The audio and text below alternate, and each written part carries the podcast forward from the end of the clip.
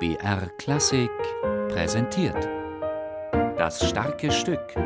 Meisterwerke der Musik.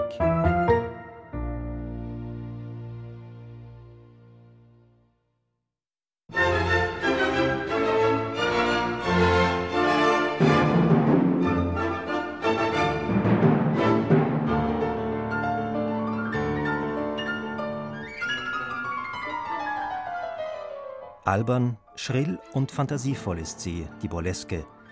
Richard Strauss parodiert darin liebevoll sein Idol Richard Wagner und überzeichnet die romantischen Klangideale seines zweiten Idols Johannes Brahms. Das Klavier wirbelt in Kaskaden, die Pauke in vierfacher Besetzung protzt, die Piccoloflöten tirellieren und das Orchester wiegelt obendrein die Stimmung ordentlich auf.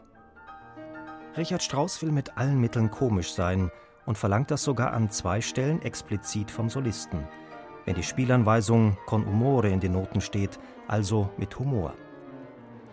Dieser große Aufwand lohnt sich, der Witz kommt an und entlockt dem Pianisten nicht selten ein Lächeln. Die Emotionen soll man zeigen. Ich weine auch sehr leicht und man soll sich auch gar nicht schämen. Das Problem ist, man kann seine eigenen Grimassen nicht kontrollieren. Also deswegen will ich mich auch nicht anschauen. Also Gott behüte, ich müsste zum Beispiel die Straußburleske ansehen, wie ich das spiele, oder dann auch noch meine, meine Grimassen anschauen. Schrecklich.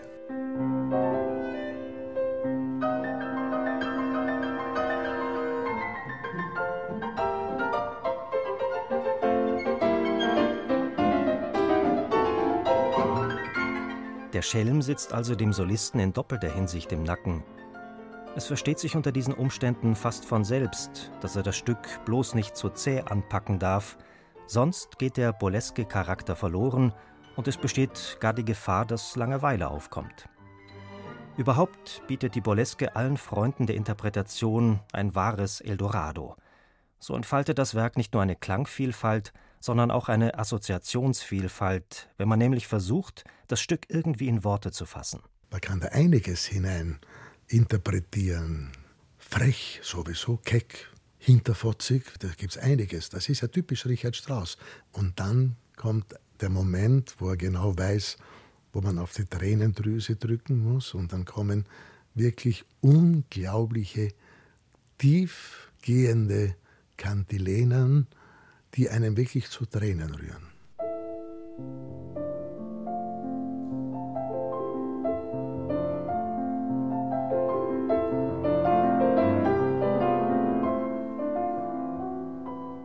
Aller Anfang ist bekanntermaßen schwer.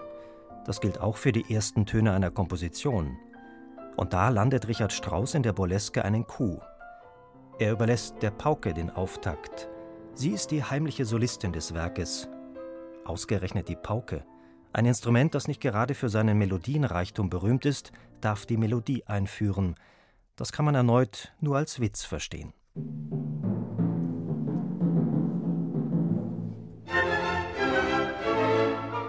Pauke beginnt dieses Konzert und beendet es auch mit dem letzten Ton.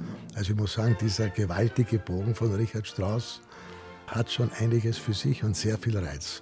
Und es ist ein ewiges Hin und Her. Konzert ist das richtige Wort dafür, Concertare. Concertare heißt der Zweikampf.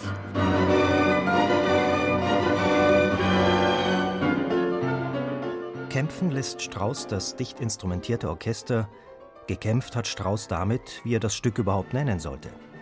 Scherzo stand zur Auswahl, Klavierkonzert hat er auch im Sinn. Am Ende hat er sich dann für Burleske entschieden. Das ließ ihm den größtmöglichen Spielraum im wortwörtlichen und übertragenen Sinne.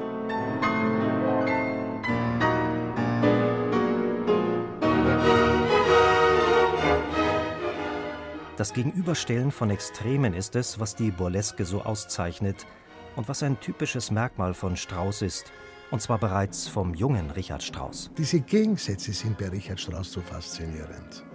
Und das geht innerhalb von einer Bruchteil einer Sekunde. Schafft er es, dass man sich in einer ganz anderen Welt bewegt. Ja, es ist immer mit einem Augenzwinkern. Aber das ist ein absolut typischer Richard Strauss, auch wenn er selbst das Stück nicht so sehr mochte.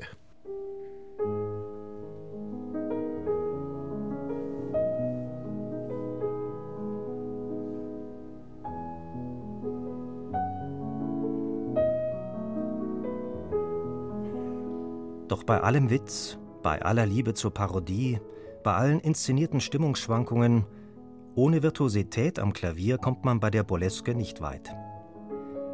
Erstaunlich versiert hat der 21-jährige Richard Strauss für das Klavier komponiert. Als er seinen Mentor und Lehrer Hans von Bülow um die Uraufführung bat, lehnte der entrüstet ab.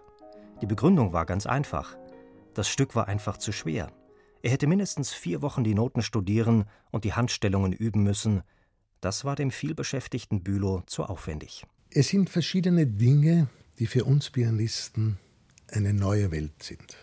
Das ist die Harmonik von Richard Strauss, auch sein Rhythmus und seine Klaviertechnik. Wir sind mit der Musik von Richard Strauss in keinster Weise konfrontiert. Wir kennen vielleicht die Violinsonate, die Cellosonate, that's it. Wir kennen das nicht. Eine fremde Welt.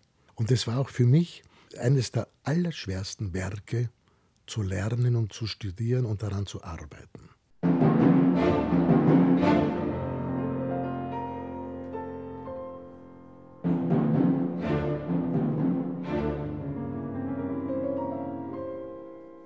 Auch wenn Strauß in der Burleske zum Scherzbold wird, Unsinn produziert er nicht, sondern am Ende weist er damit klar in die Zukunft. Neben Till Eulenspiegel kann man auch Züge des Rosenkavalier heraushören. Es ist, als ob sich Strauß diese Maske des Possenreißers aufgesetzt hat, um ungeniert über die Stränge schlagen zu können, um zu experimentieren.